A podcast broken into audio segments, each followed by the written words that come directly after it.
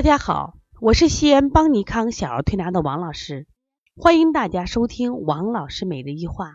王老师每日一话是西安邦尼康小儿推拿咨询有限公司自二零一六年一月一日向全社会开放的一档公益的育儿栏目。开设这个栏目的目的是想将我们每天做小儿推拿临床时的所感所悟所想。能及时的分享给广大的育儿妈妈以及小儿推拿的同行们，希望对你们有所启发，有所帮助。今天我想分享的主题是再谈学习看化验单。其实呢，在我们临床中啊，经常会遇到一些什么情况？孩子咳嗽、发烧、腹泻，但到医院去化验单却 OK，一切正常。然后呢，妈妈就蒙圈了，到底打针不打针？不打针吧，孩子症状很明显；打针吧，这个化验单上的值不高呀，正常呢。这就是让我们在不断的要学习一些看化验单的知识。我们很多妈妈学学历是硕士，是博士，是本科，但竟然连化验单就这二十多个数字的箭头含义都不同。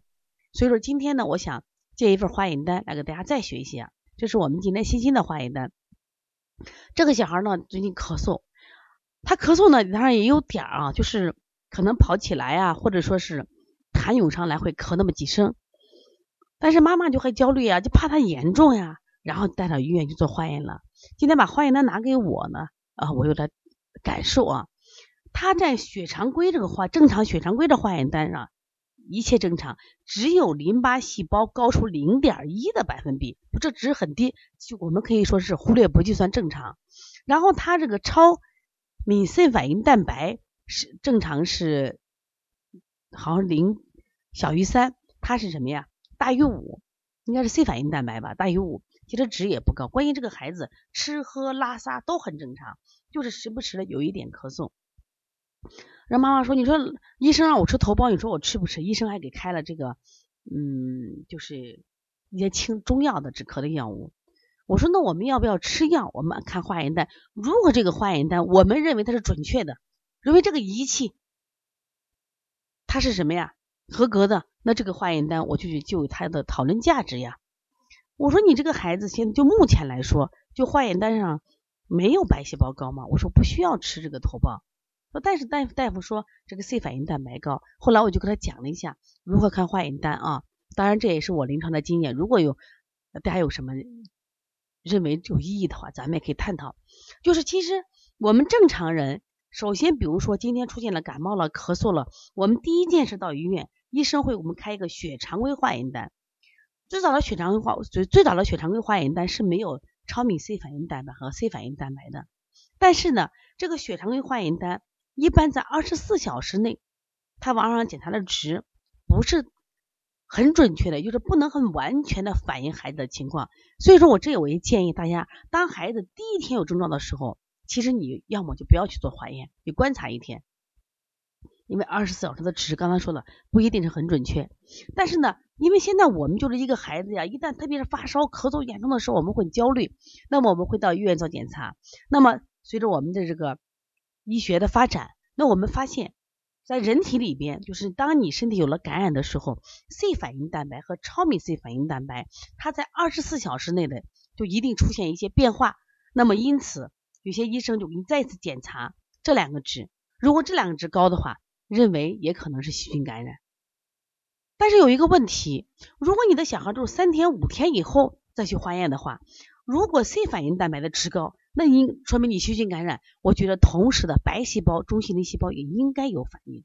那既然细菌感染嘛，为什么白细胞和中性粒细胞就不显现呢？两个值都应该去看。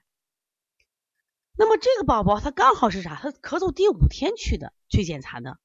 第五天检查呢，白细胞正常，中性粒细胞正常，就淋巴细胞有一点点高，C 反应蛋白超高，超高一点点，那么就吃头孢吗？该吃头孢吗？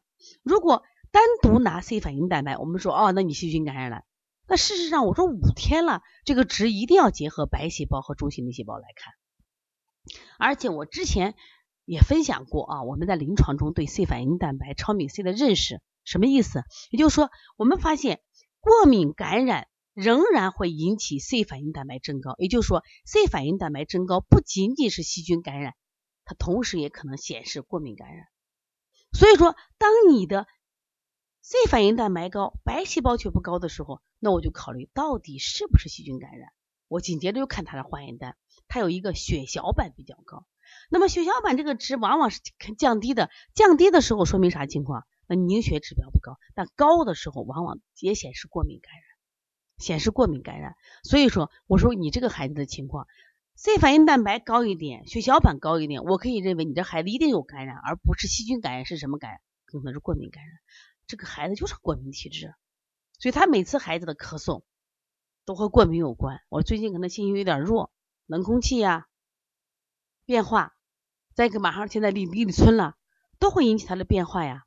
所以说，你看他吃喝拉撒的都一起正常，精神也好。我说你不要担心了，我说你要吃药，你可以换一个什么药，抗过敏的药也试一试。其实这里面有很多的学问，为什么？所以说看化验单，我们不仅要学会看箭头，它是升还是降，同时我们要看这些数据同时的这些变化，这样子我们就有的放矢了。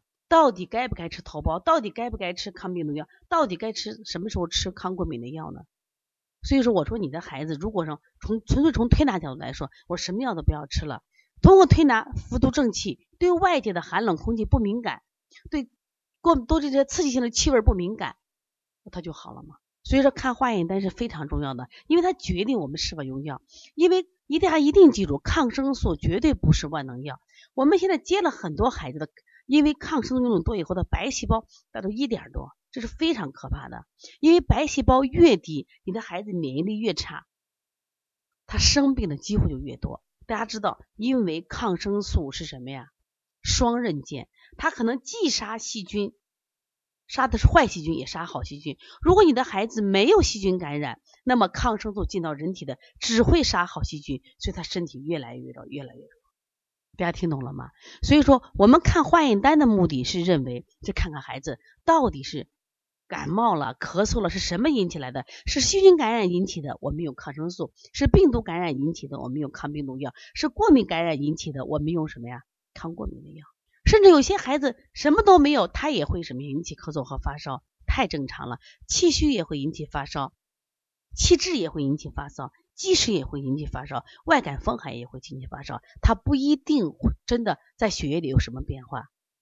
所以说我希望我们的家长中西医的知识都要学一点，看化验单的能力也要有一点。这样的话，我们的孩子才能在你们的呵护下健康成长，这是非常非常重要的。如果你们在生活中有这样的问题，可以加王老师的微信幺五七七幺九幺六四四七，也可以加帮小编的微信幺八零。九二五四八八九零，或者是幺八零九二五四八八幺九，可以咨询我们的小儿推拿基础班、小儿推拿辩证提高班，以及我们三月十号即将开展的开店班。通过学习，让你们变得更强大，我们的孩子变得更健康。好，谢谢大家。